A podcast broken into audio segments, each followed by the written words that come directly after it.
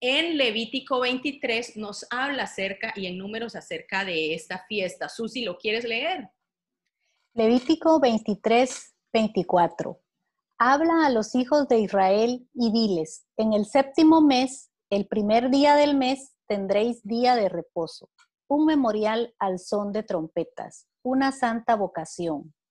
Y en números 29.1 dice, en el séptimo mes, el primer día del mes, tendréis también santa convocación. No haréis trabajo servil. Será para vosotros día de tocar las trompetas.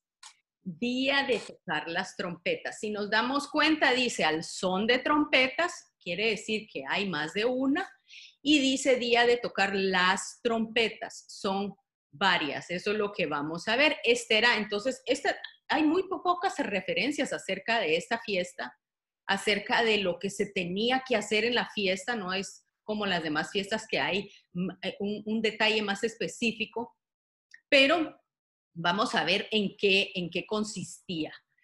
Esta fiesta es la, es la cabeza del año porque en esta fiesta se celebra la creación de Adán. Y nosotros sabemos que Adán cobró vida hasta que Dios sopló su espíritu en el cuerpo de Adán. Era el soplo de vida trayendo vida al primer Adán. ¿Quién es el segundo Adán? Jesús. Jesús nos dice la palabra que Él es el segundo Adán, que trae también vida para todos nosotros. Y si vemos eh, cómo empieza, las trompetas empieza con el soplo, el soplo de Dios tengo este calendario que por asuntos de a veces de no estar como, como, em, como que no tenemos el mismo, el mismo calendario, se nos hace un poquito difícil llevar el calendario hebreo. Pero quería ponerlo así, luego lo vamos a poner un poquito más fácil de entenderlo. ¿Cómo es que, si ustedes se dan cuenta, este es las trompetas inicia con el año civil, si lo ven abajo, Rosh Hashanah, Rosh Hashanah es el año nuevo porque celebra entonces la creación de Adán y de ahí parte el todo el, el, el calendario del año civil hay también un año religioso. ¿Cuándo vuelve ahora a retomar ese año religioso con el segundo Adán, que era Jesús? Lo ven arriba, que es el año religioso o espiritual. Son dos años. A veces lo celebran, bueno, muchos celebran el, año judío, lo celebran el, en Rosh Hashanah y otros en la Pascua. ¿Por qué? Porque en la Pascua sale el segundo Adán, que era Jesús. Entonces hay dos calendarios, el religioso y el civil ay, Michelle, pero eso qué complicado, ¿verdad? Uno a veces dice, pero ¿qué es eso tan complicado? Pero miren nuestros calendarios. De enero a diciembre tenemos nuestro calendario civil. De enero a octubre tenemos los estudios en, en los lugares latinos, que estaban coordinados con la cosecha del café. De septiembre a mayo tenemos los estudios en Estados Unidos y a veces los años fiscales no son necesariamente en diciembre. El tiempo de pagar impuestos en Estados Unidos es otro mes. Entonces vemos que hay diferentes calendarios y así esto es más o menos para que podamos entenderlo. Es un ejemplo para lo que nosotros estamos acostumbrados. Ahora, ¿qué usa usted de calendario? De, de todos estos, eh, ¿qué, ¿qué, es lo que más le gusta a usted eh, usar de calendarios? Hay calendarios ahora, eh, los calendarios típicos que, bueno, ya casi no se ven, que eran los calendarios esos de papel. vemos el, el, del celular, el de la computadora, que también se le repite a uno en el, ay, en, el reloj de. Pero también están, esos, esos son los que le fascinan a mi esposo mi esposo tiene calendarizado hasta el 2034. Él calendariza todo. Él es organizado, él sabe organizar todos los calendarios y sabe concordar que el celular, la compu, el reloj, todo le coordine. Yo soy más del otro lado. Él me organiza lo importante y me lo manda directo a mi computadora. Yo no sé cómo me le hace, pero yo solo le doy accept y ya me queda calendarizado. Pero yo soy más de papel. Yo soy old fashion. Yo no sé si ustedes, pero yo necesito escribir, necesito tachar, necesito ponerle una rayita de que ya lo hice. Y por ahí me aparecen un montón de post-its por todos lados porque de repente me viene un pensamiento y lo tengo que apuntar y entonces lo tengo en una agenda, después entre la Biblia, después en la mesa de noche, después entre un libro y después ando buscando todos los papelitos para organizarlo. Así soy yo. Pero hay varios calendarios. Nosotros, así es como nosotros medimos nuestro tiempo.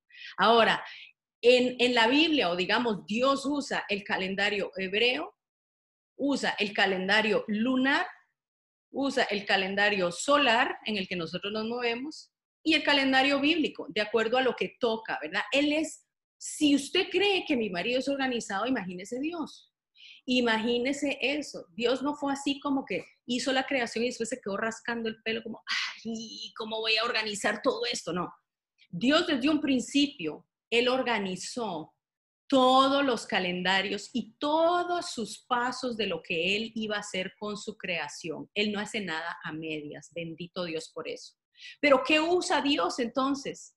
Para sus calendarios, él usa las lumbreras y usa la naturaleza. No solo las usa para los tiempos, sino también para enseñarnos a nosotros. Lo vimos la semana pasada como la luna, el sol y las estrellas, Jesús dijo que las iba a utilizar. Y hemos visto una y otra vez a través de la naturaleza que este año Dios está hablando fuerte. Mire qué impresionante. Esto es California. Estas fueron fotos de ayer. Todo San Francisco se puso anaranjado de tanto fuego que hay. San Francisco y eh, eh, California está pasando realmente por fuego. Sabemos que fuego es juicio. ¿Qué pasa con California? Recuérdense que en California está Hollywood, pero si usted cree que Hollywood es el que más produce todas las películas del mundo, eh, eh, California produce más películas pornográficas de las que produce Hollywood en sí. Hay, eh, un movimiento en, en California totalmente liberal, donde, bueno, y no vamos a entrar en detalles, pero yo quería enseñarles esto. ¿Por qué? Porque Dios está hablando a través de su naturaleza. Dice que California siempre tiene fuegos, siempre, porque está lleno de, lógicamente, de bosques y de parques, pero este año, vean, no es que el 100% de, de, de fuegos tienen ahora, no, tienen el 2000% de acuerdo a esta página. 2000% de aumento en los fuegos. Eso tiene que ser Dios hablando, porque ese es comparado con el año pasado. Esto fue esta semana. Mire, en Colorado, en Wyoming, en Montana, en Dakota del Sur, nevó de un día para otro un septiembre cuando todavía estamos saliendo del verano. En Colorado, el día anterior había habido eh, eh, un calor de 93 grados. El día anterior la gente estaba en shorts, al día siguiente tenían la nieve, seis pies de nieve. Seis, pies, perdón, eh, eh, seis centímetros fue. Bueno, no sé, pero la cosa es que si usted ve la foto de abajo, esos son los árboles en Colorado, los aspens. Los aspens de primero se ponen café y luego se quedan sin hojas antes de que llegue el invierno y llegue la nieve. Miren los aspens todavía verdes, ya recibiendo la nieve. Eso es Dios hablando a través de su naturaleza, Dios llamando la atención, esto no es normal, pónganle atención a lo que está sucediendo. Y Dios usa las lumbreras, por supuesto, como dice Génesis del 1 al 14. A ver, Susi. Dijo luego Dios, haya lumbreras en el firmamento de los cielos para separar el día de la noche, que sirvan de señales para las estaciones, los días y los años. Gracias. Para que sirvan qué? De señales para las estaciones. Mire, cuando nosotros leemos estaciones, creemos, ay, sí, eh, eh, invierno, verano, otoño y, ¿verdad? No, lo que está hablando es tiempos señalados, sagrada estación o fiestas determinadas. Fiestas determinadas. Él iba a usar el sol y la luna para determinar sus fiestas, las fiestas que hoy vamos a estudiar. También es traducido como congregación o como fiesta. Congregación, cuando vemos que esta, esta fiesta de las trompetas eh, tiene, tiene un sentido para llamar a congregarse, llamar a la congregación, eso es muy importante. Ahora, primera de Tesalonicenses, ¿qué dice Susi? Acerca de los tiempos y de las ocasiones, no tenéis necesidad, hermanos, de que yo os escriba, porque vosotros sabéis perfectamente que el día del Señor vendrá así como ladrón en la noche. Cuando digan paz y seguridad, entonces vendrá sobre ellos destrucción repentina, como los dolores a la mujer encinta, y no escaparán. Y no escaparán. Dice eh, que la palabra ocasiones es la palabra kairon, que significa también estación, acerca de los tiempos y las estaciones, lo mismo que estaba hablando Génesis.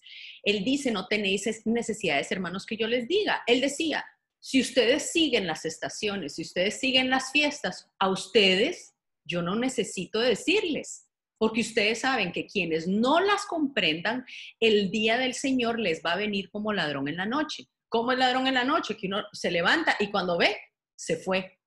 La lavadora se fue, la, grabadora se fue, la compu. Eso es lo que, lo que él está diciendo, es que cuando venga el día del Señor va a ser un abrir y cerrar de ojos, pero dice cuando digan paz y seguridad. Va a haber un tiempo en donde se va a estar hablando de paz y seguridad, por supuesto, en Israel. No me diga que no estamos en estos tiempos. Acaban de nombrar el día de ayer a Trump para el Premio Nobel de la Paz, por estar logrando que toda esa paz alrededor del Medio Oriente se esté dando. Entonces estamos en ese tiempo y dice entonces vendrá sobre ellos destrucción repentina, como los dolores de la mujer encinta. Ok, muy importante esto. Entonces, para, ya vimos que el calendario de Dios es circular, básicamente todo se repite, nada hay nuevo debajo del sol, decía Salomón. Pero para, para entenderlo como nosotros lo podemos entender, lo vamos a poner lineal. Primero tenemos las fiestas de primavera, que ya las habíamos eh, estudiado hace poco, y vemos cómo Jesús cumplió cada una a cabalidad, pero no a cabalidad en el día, sino fue en la hora y en el segundo. Él cumplió absolutamente todo. Vemos que en la Pascua muere, es enterrado en panes sin levadura, resucita en primicias y luego envía su Espíritu Santo y nace la iglesia en la fiesta de Pentecostés. Mire, lo cumplió a cabalidad. ¿Qué no cumplió? Las fiestas de otoño, que fueron trompetas, día de expiación o el perdón y tabernáculos. Voy a mover esto para que no me estorbe. Entonces, si vemos más o menos en qué fecha es que estas ocurren, porque recuérdense que están, están eh, se mueven de acuerdo al, calendario lunar.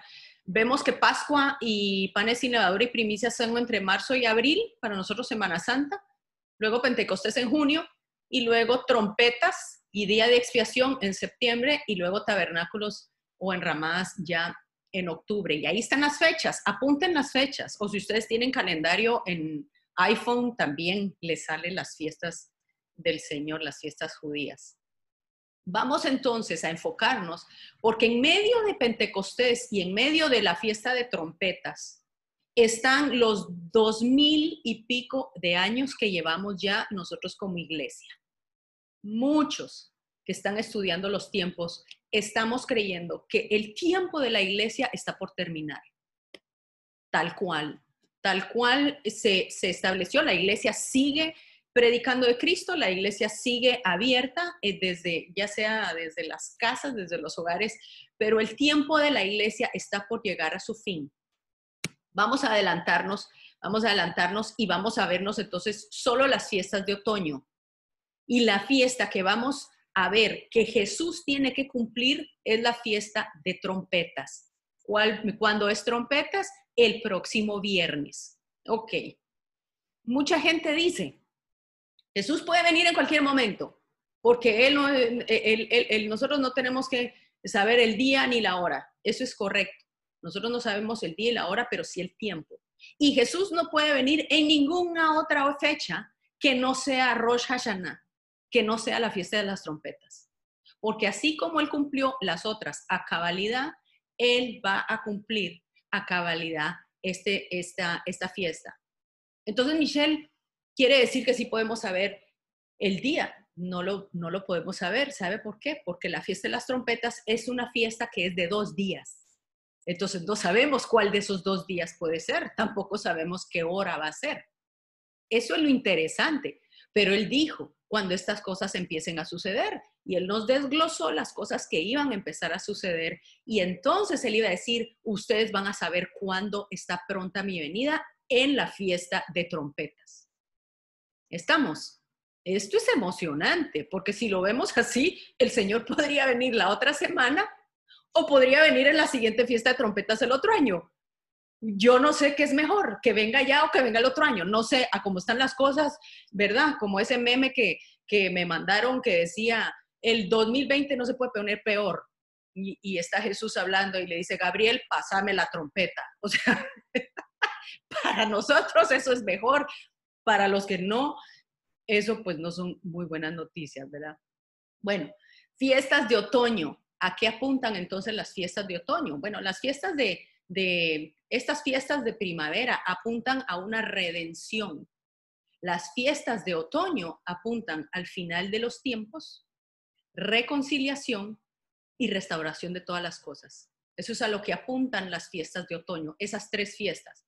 Pero la fiesta del tema, digamos, el tema central de la fiesta de trompetas, y, eh, el tema es la resurrección de los justos, las bodas del Señor y el reinado del Señor.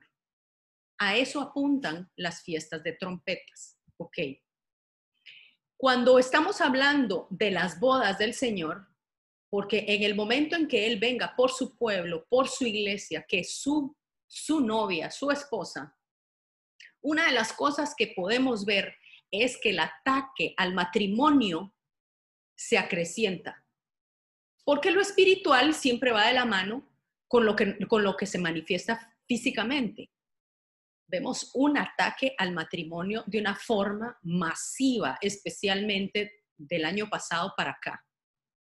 Ya el, el matrimonio tradicional no está recibiendo mucho ataque. Y no solo eso, en los Estados Unidos dice que se levantó, se, se acrecentó, perdón, 34% la demanda de divorcios, la petición de divorcios comparado al año pasado. 34% más de divorcios. ¿Por qué? Porque, ¿verdad? Nos hemos tenido que ver cara a cara todos los días con, con el marido, con la esposa, y si no estábamos cimentados en Cristo, la gente está cayendo, los matrimonios están cayendo pero vemos un ataque correlativo, correlativo con lo que es el acercamiento a las bodas del Cordero y el ataque a los matrimonios que son una representación de Cristo y su iglesia. Ahora, la quinta fiesta que apunta, que, o sea, esta quinta fiesta, la quinta, apunta al quinto sello del Apocalipsis. Yo por eso decía yo, ay, alguien me dijo, mira, vas a hablar del quinto sello entonces. Y yo, chanfle, de verdad que la quinta fiesta es, es eh, de acuerdo al quinto sello. Y solo le di una repasada y por eso fue que se alargó el tema, porque quiero dejar este tema clarito, clarito, clarito, incluyendo el quinto, el quinto sello. El quinto sello del Apocalipsis inicia con la persecución, la persecución y muerte de los santos, de los creyentes. Entonces vea esta noticia que ha sido noticia en Guatemala. Este, esto es un diputado que acaba de encarcelar, de arrestar y demandar a un pastor evangélico porque hace 30 años, cuando estaban en el colegio, le causó, dice él, eh, traumas por imponerle sus ideales homofóbicos. Esto fue lo que él dice. Pero a mí me llamó mucho la atención la última parte, porque esto es algo que él sacó el día de ayer. A la población en general le pido que nos unamos en estos momentos para sacar de nuestro país a todas las sectas evangélicas que tanto dañan a nuestra comunidad. Entonces, vemos que estamos en paralelo de la oposición al matrimonio normal y vemos que está empezando una persecución una persecución a la iglesia. Datos interesantes de la fiesta de trompetas. Es la fecha en cuando se coronaban los reyes. Es que claro, ¿verdad? Esto apunta totalmente a Jesús. Apunta a Jesús cuando Él venga como Rey de Reyes y Señor de Señores y sea entronado, porque va a ser el inicio de todo eso. Era el tiempo de la separación de cabras y ovejas, es donde el Señor eh, eh, quita el trigo y la cizaña. ¿Por qué? Porque es cuando el Señor se lleva a su pueblo. Entonces hay una separación de trigo y cizaña, lo que habíamos hablado la semana pasada, que todo lo gris de en medio se va a quitar, queda blanco y negro, luz y tinieblas. Mire, Mateo, ¿qué dice Susi? Él les dijo, no, no sea que al arrancar la cizaña arranquéis también con ella el trigo. Dejad crecer juntamente lo uno y lo otro hasta la siega, y al tiempo de la siega yo diré a los segadores, recoged primero la cizaña y atadla en manojos para quemarla, pero recoged el trigo en mi granero. Yo diré a mis segadores, él dice que va a venir con voz de mando, con voz de Dios, con voz de arcángel, y él le va a decir a sus ángeles que recojan de los cuatro vientos a sus escogidos. Él dice, yo voy a decirle a mis segadores, quiere decir que nosotros somos el trigo, él nos ve como el trigo y el tiempo de la cosecha está pronta a venir. Otros datos interesantes. Era un tiempo de petición y ofrecimiento de perdón por los pecados del año anterior. Estos son días de juicio personal, digamos, de introspección antes del juicio final, que es cuando inicia la siguiente fiesta, eh, que es la fiesta que apunta al juicio final de Dios. Y eh, es un tiempo en donde nosotros oramos, donde nosotros eh, vamos, vamos a empezar un ayuno del 18 al 28, para que sepan, un ayuno del, 28 del 18 al 28 en donde vamos a hacer una introspección sobre nuestra vida, las cosas que están en orden, las cosas que necesitan, necesitamos mejorar, las cosas que necesitamos sacar, buscar del Señor, pedir perdón, es un tiempo de arrepentimiento realmente. Entonces apúntelo, vamos a sacar un ayuno del 18 al 28. Y esta fiesta es un repaso de bodas. Es un repaso de bodas. Es la única fiesta que aparece en la luna nueva. Luego de que la luna se oscurece, ¿verdad? Se, oscurece durante dos días, no se ve la luna y de repente la luna sale y cuando sale la uñita de la luna, entonces empieza la fiesta eh, eh, esta fiesta, ¿verdad? Que, entonces sería como entre, entre dos días. Em, esta fiesta se le llama el día escondido. El, el día escondido. ¿Qué dice ahí Susi? Salmos 81.3. Tocad la trompeta en la nueva luna, en el día señalado, en el día de nuestra fiesta solemne. Aquí estaba hablando de trompetas porque es la única que, que es, inicia en la nueva luna. Entonces él decía, tocar la trompeta en la nueva luna. La Biblia también habla de que las trompetas son voces, son voces, es nuestra voz. Si Dios habló vida a Adán, sopló vida a Adán, cuando nosotros permitimos que nuestra boca hable a través, a través bueno, que permitimos que nuestra boca sea la, la voz de Dios, está volviéndose una trompeta de Dios. Mire lo que dice ahí, ¿qué dice Susi? Clama a voz en cuello, no te detengas, alza tu voz como una trompeta. Anuncia a mi pueblo su rebelión y a la casa de Jacob su pecado. Isaías 58.1. Alza tu voz como una trompeta. Él, él ve la voz que está hablando en nombre de Dios como una trompeta. Mire qué curioso. Y dice, ¿qué dice Primera de Corintios? Y si la trompeta diera un sonido incierto, ¿quién se prepararía para la batalla? Así también vosotros, si por la lengua que habláis no dais palabra bien comprensible, ¿cómo se entenderá lo que dices? Porque sería como si hablarais al aire. ¿Cómo? Si por la lengua que hablas, y él hace una comparación con la trompeta, ¿Qué es un sonido incierto? Alguien que no sabe tocar bien la trompeta. Eso es un sonido incierto. Es como usted me da una trompeta y seguro así va a sonar. Pero lo que estaba diciendo es que cuando nosotros hablamos y no estamos diciendo algo cierto, no estamos, no estamos diciendo algo correcto, entonces, ¿verdad? ¿Cómo se va a entender? ¿Cómo vamos a usar nuestra voz si nuestra voz está siendo eh, eh, eh, opuesta a lo que Dios dice?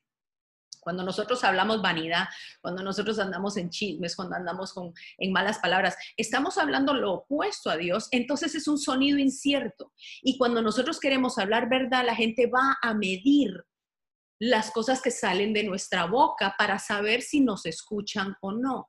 Van a medir nuestro carácter. La persona que tiene una trompeta, que tiene bastante influencia, es una persona que es constante con lo que dice, con lo que hace y también es constante con la verdad que constantemente predica y su carácter. Tiene mucho que ver, si nosotros queremos ser realmente influyentes, nuestro carácter tiene mucho que ver con lo que hacemos, con lo que decimos y con la influencia que podamos tener.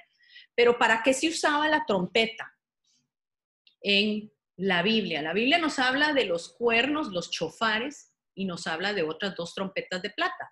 Pero nos dice la Biblia por qué era que se utilizaban las trompetas. Vamos a verlas un poquito. Ah, sí, estamos a buen tiempo. Uno era, no vamos a leer todos los, los versículos. Yo quiero que usted los vea, los apunte y los busque, porque son demasiado ciertos y no vale la pena porque queremos, yo quiero enfocarme en la fiesta de trompetas. Pero escriba todas estas eh, citas y búsquelas o si no, luego revise el, YouTube y vuelva con su, le pone pausa y abre su Biblia para que vea todo lo que dice la Biblia acerca de cuando se usaban trompetas. Uno era para llamar a Moisés a subir a la nube donde estaba la presencia de Dios en la montaña. Esto nos habla mucho del arrebatamiento, porque dice que Él va a venir sobre las nubes con voz de mando, con voz de trompeta, y dice que nosotros vamos a ser arrebatados y vamos a juntarnos con Él en las nubes. Esto es una sombra del arrebatamiento. Entonces Moisés subía cuando el sonido de la trompeta se hacía cada vez más fuerte porque iba en aumento. Vamos a ver que las trompetas van en aumento y cómo y cuándo es que se utilizaban. Otro, otra para, para que sonaba el shofar, para la guerra, para llamar a la guerra. Eso está en jueces 327 para el inicio del año nuevo, Levíticos 25, para lo que es el jubileo. Cada 50 años se sonaba la trompeta. Para coronación de reyes, y usted se da cuenta que eso todavía se usa para la coronación de un rey, hasta en Disney sale, ¿verdad? Y todas las trompetas cuando entran las princesas, cuando entran los reyes, eso todavía se utiliza. Para reunir a los dispersos de Israel y a los escogidos, a los escogidos. Eso está en Isaías 27, 13 y en Mateo 24, 31. Para advertir peligro. Eso está en Amós. el centinela se paraba y advertía del peligro que podía venir. Pero eso también se, se puede decir proféticamente. El profeta está constantemente hablando. Esto va a suceder, esto va a suceder, arrepiéntanse, esto va a suceder. Para la venida del Mesías, según Zacarías. ¿Qué dice ahí, Susi?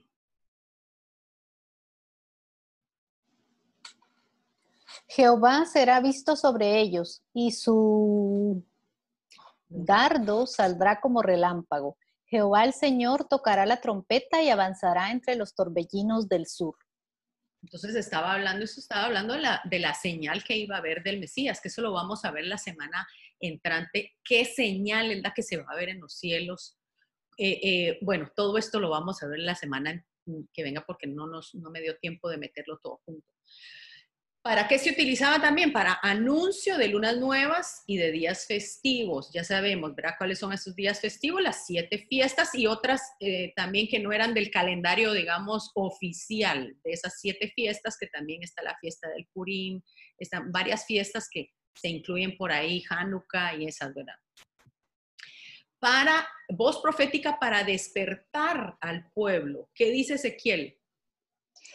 Hijo de hombre, habla a los hijos de tu pueblo y diles, Cuando traiga yo espada sobre la tierra y el pueblo de la tierra tome a un hombre de su territorio y lo ponga por centinela, y él vea venir la espada sobre la tierra y toque la trompeta y avise al pueblo.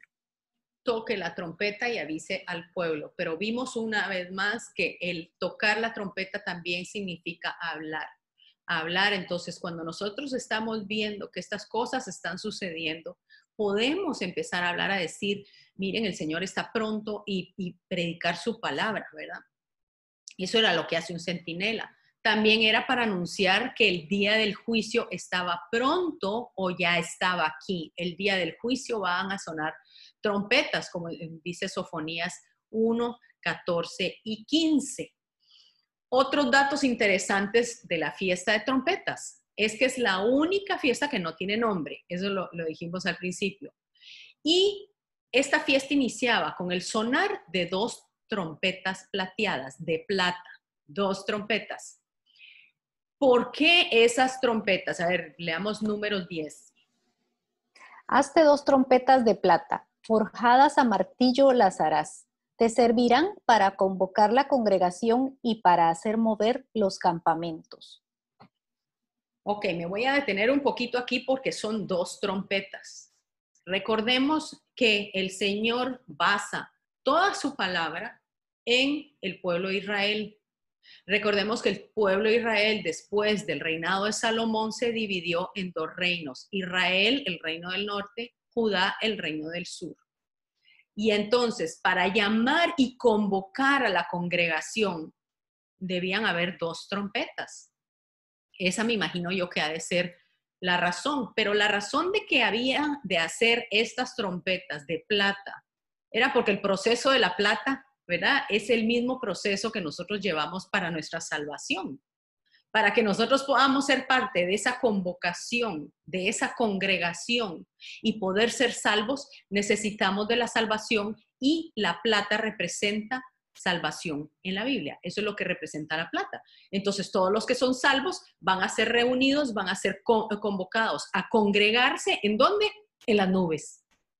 En las nubes, imagínense, va a ser mover los campamentos. Nosotros estamos acampando por diferentes partes del mundo, ¿verdad? Habemos en diferentes países. Básicamente nosotros somos campamentos de Dios en todo lugar, pero sobre todo esas dos trompetas eran para Israel y para Judá. Ay, y entonces nosotros, ¿verdad? ¿Con qué trompeta nos vamos? Pues con esas mismas, porque él dice que nosotros somos injertados en el olivo original. Nosotros fuimos olivos silvestres y somos injertados en el olivo original. ¿Cuál es el olivo original? Israel. Entonces nosotros ahí nos vamos o con la primera o la segunda trompeta, ahí nosotros nos vamos en la colada porque por su misericordia Él nos injertó y nos adoptó como parte de los hijos de Israel. Eso es algo maravilloso. Ahora, las trompetas de, de plata eran algo más digno que los cuernos del carnero. Era, una se hacía un toque para convocar a los jefes del pueblo. Entonces, los jefes tienen que estar apercibidos acerca de lo que está sucediendo, los líderes tienen que estar apercibidos. Dos toques era para llamar al pueblo. Y uno más prolongado, el más largo, era para ordenar el levantamiento del campo o de los, o de los campamentos. Entonces, a mí, mire, a mí se me eriza la piel, porque ese último prolongado, como decía Pablo, al final de la trompeta, porque se tocará la trompeta a la final trompeta, dice él, nosotros seremos arrebatados y vamos a estar juntamente con el Señor. A esa trompeta era que él se estaba refiriendo, a la trompeta más prolongada, a la última, que era, mire, jale, nos fuimos, vámonos, nos fuimos con el Señor. Como decíamos ahorita al principio, yo estoy preparada para esta semana o para el próximo año, yo no sé, pero si va a haber escasez, yo lo que compré ya fueron tintes de pelo para no irme canosa, porque aquí horas, ¿verdad? Los ángeles no lo reconocen a uno y dicen, no, hombre, déjenla porque es el pelo de esa. No, yo quiero estar segura que yo me voy. Y, usted también, usted también se va a ir, va a ver que sí. Ahora, otros datos interesantes en la fiesta de las trompetas. La fiesta de las trompetas se llama también Yom Teruah. Y Teruah significa gritos de júbilo y gritos de terror. ¿Por qué? Porque en el momento en que el Señor venga como ladrón en la noche, a nosotros no, a nosotros no nos va a agarrar como ladrón en la noche. Para nosotros van a ser gritos de júbilo en las nubes. Mire, si usted va a estar parada al lado mío, mis hijos me conocen que yo soy algo escandalosa y algo expresiva. Si usted está parada al lado mío, tápese los oídos porque yo estoy, voy a estar pegando de alaridos de ver a mi Señor en las nubes. Pero la gente va a estar pegando gritos de terror. Dice la Biblia, gritos de terror los que se quedaron. Porque lo que viene después de eso es el juicio de Dios, que es lo que apunta a la siguiente fiesta dentro de 10 días. Ahora, vemos que esto es una, una puerta de oportunidad. la fiesta de trompetas es una puerta de oportunidad para entrar al atrio. Mire qué dice Ezequiel 46.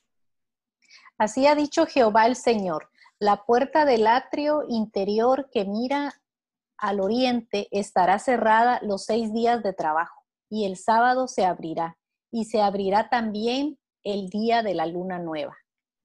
El día de la luna eh, nueva, es que es, ahí está apuntando, ese día de la luna nueva está apuntando también a tabernáculos. El templo no era así como que uno podía entrar como Juan por su casa, ¿no? Se mantenía cerrado y habían tiempos y momentos en los que uno podía entrar.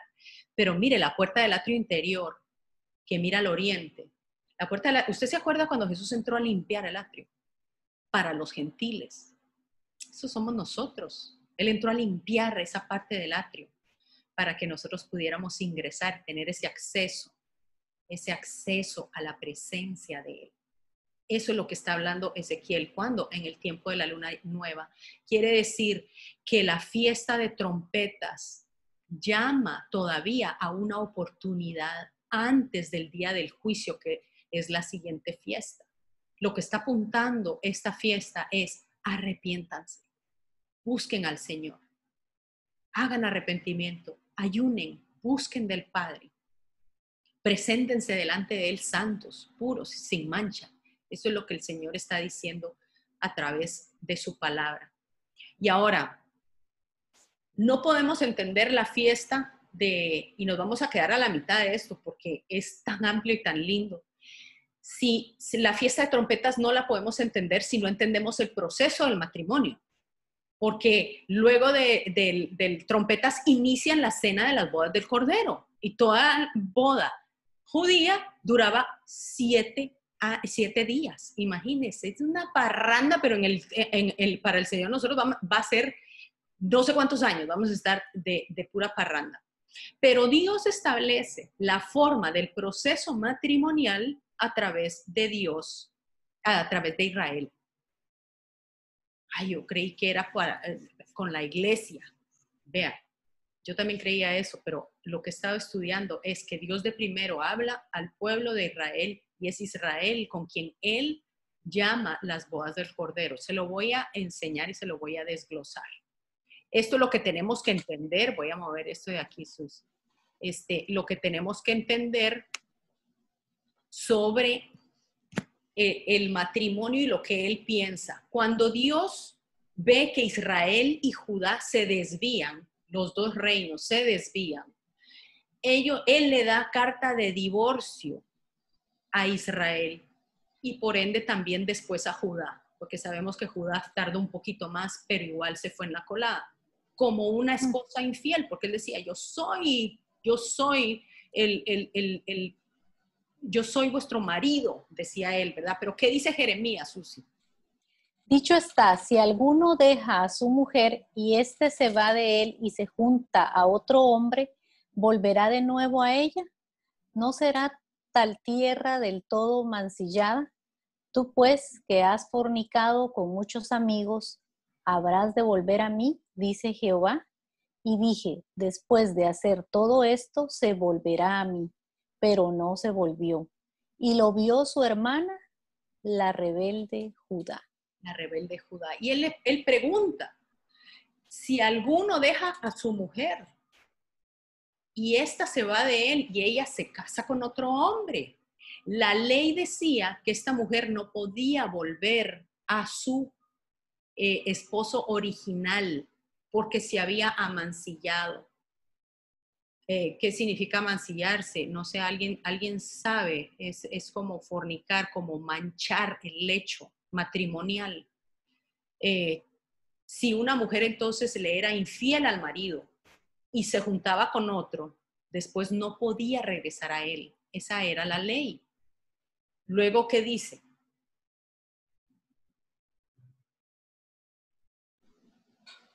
Ella vio que por haber fornicado la rebelde Israel, yo la había despedido y dado carta de repudio, pero no tuvo temor la rebelde Judá, su hermana, sino que también fue ella y fornicó.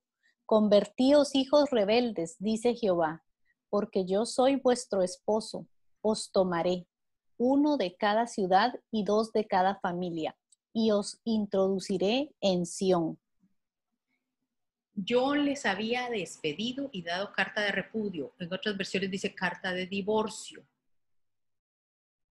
Señor, pero y, no es que tú prohíbes el, el divorcio, no vamos a entrar en ese tema. Él dice que solamente el divorcio es justificado por adulterio. Entonces, cuando él dice, ustedes fornicaron y se fueron detrás de otros dioses y se fueron detrás de otras creencias, eso él lo tomó como adulterio. Entonces él les da carta de divorcio a Israel y a Judá, pero él todavía dice, vuélvanse a mí porque yo soy vuestro esposo, pero legalmente no se podía hacer eso.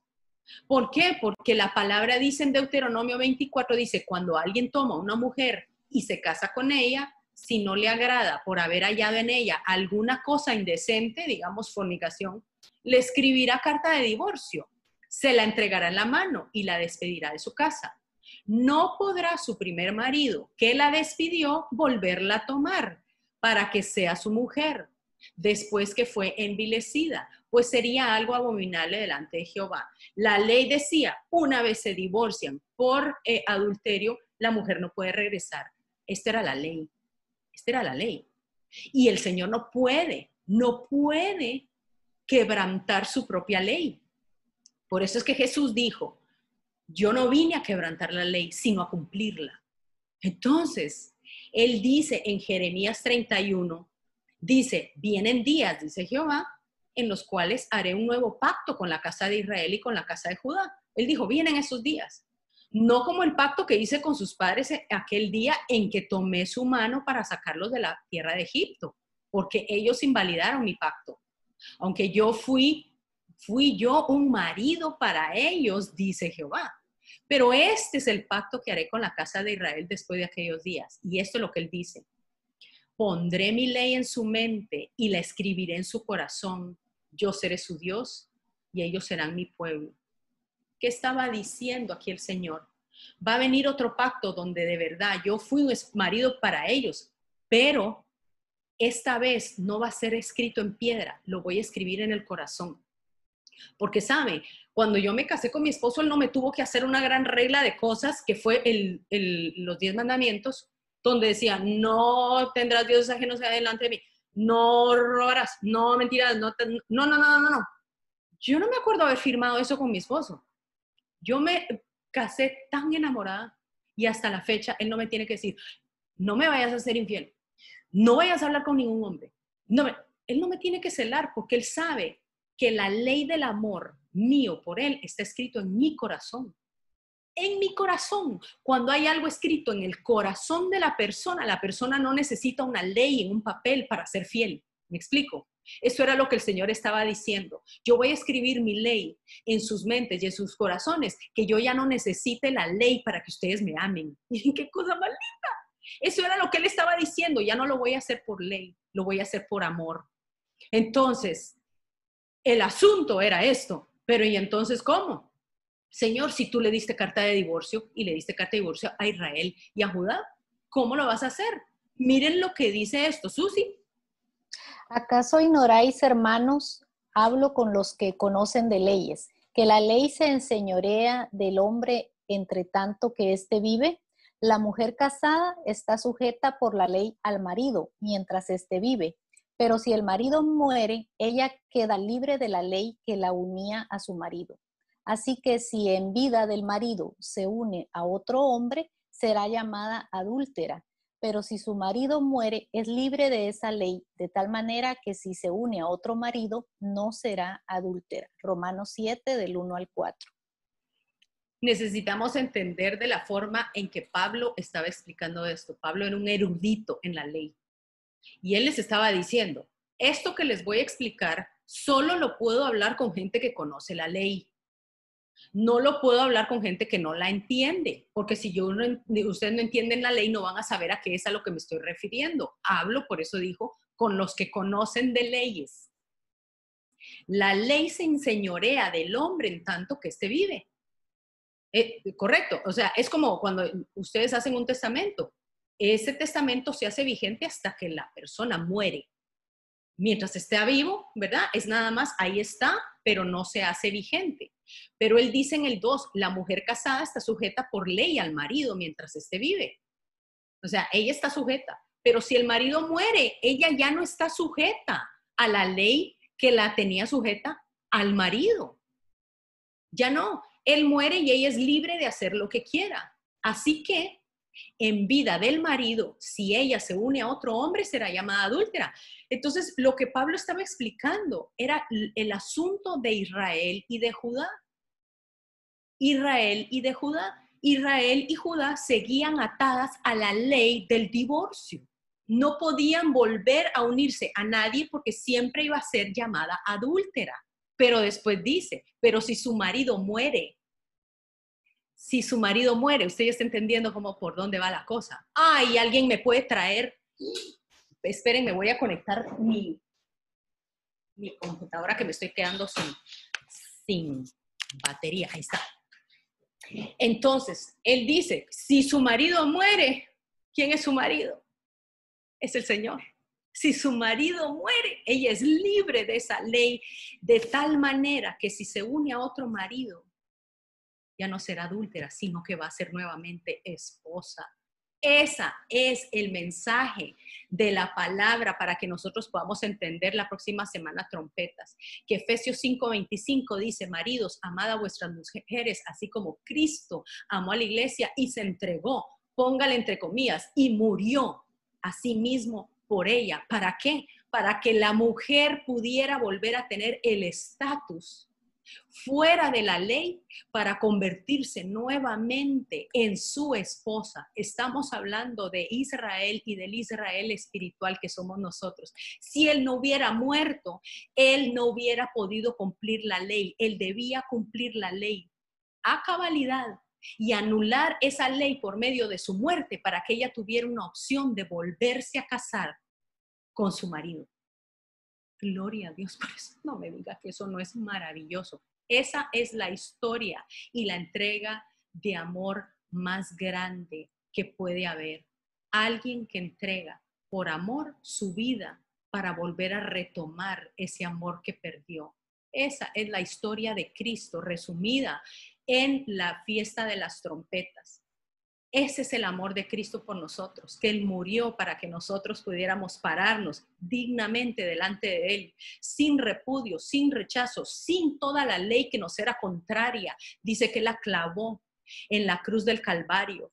Toda la ley que me era contraria, dice que la clavó en la cruz del Calvario, haciéndola nula, anulándola, anulando el decreto que me dividía de Él conmigo para entregarse por amor.